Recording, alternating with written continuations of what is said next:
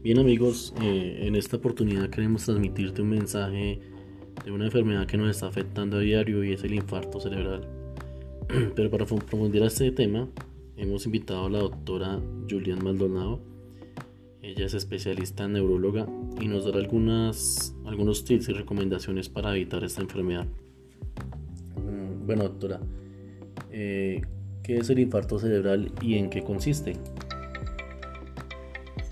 Infarto cerebral es una enfermedad que generalmente abarca el cerebro y las arterias. Tenemos dos tipos de infartos cerebrales, los hemorrágicos en donde vamos a encontrar una ruptura de alguna arteria y el, el isquémico en donde vamos a encontrar la obstrucción de una arteria que va a condicionar la falta de oxígeno y por consiguiente el tejido va a morirse.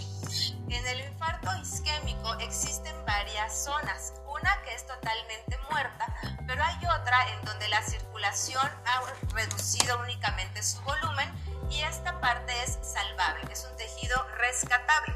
Y esto es lo importante que uno debe de saber para acudir al médico de una forma oportuna. Bueno, doctora, ¿y cuáles son las causas más comunes? Las causas más comunes del infarto cerebral son alta presión, diabetes, tabaquismo, obesidad, colesterol elevado, triglicéridos elevados y todo esto sumado al sedentarismo. Entonces, si tú tienes alguno de estos factores, ve reduciéndolos, consulta con tu médico y aumentale una dieta saludable para evitar todos los riesgos. Doctora, ¿y qué síntomas o señales de alarma presenta? Los síntomas que puedes presentar van a depender del sitio en donde esté ocurriendo el infarto.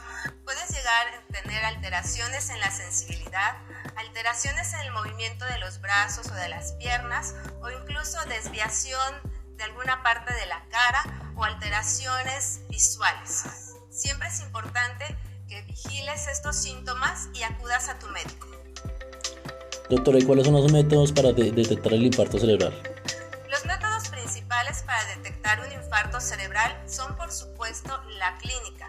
Sin embargo, la mayoría de los médicos están apoyándose de estudios de tomografía de cráneo y resonancia magnética.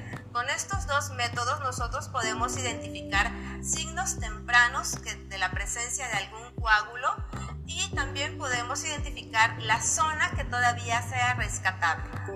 Nosotros podemos llegar a utilizar medicamentos que reviertan el coágulo o que eliminen el coágulo y es por eso que el tiempo de inicio de los síntomas es muy importante. Si tú tienes alguno de estos síntomas y sospechas que puedas estar teniendo un infarto cerebral, acude a un hospital en donde puedan tener una tomografía para que hagan el estudio y detecten si tienes algún signo temprano. Bueno, doctora, muchas gracias por su colaboración y espero que este mensaje les quede como una alerta y poder salvar tu vida o la de algún ser querido que presente esta, esta enfermedad y la puedas prevenir. Muchas gracias.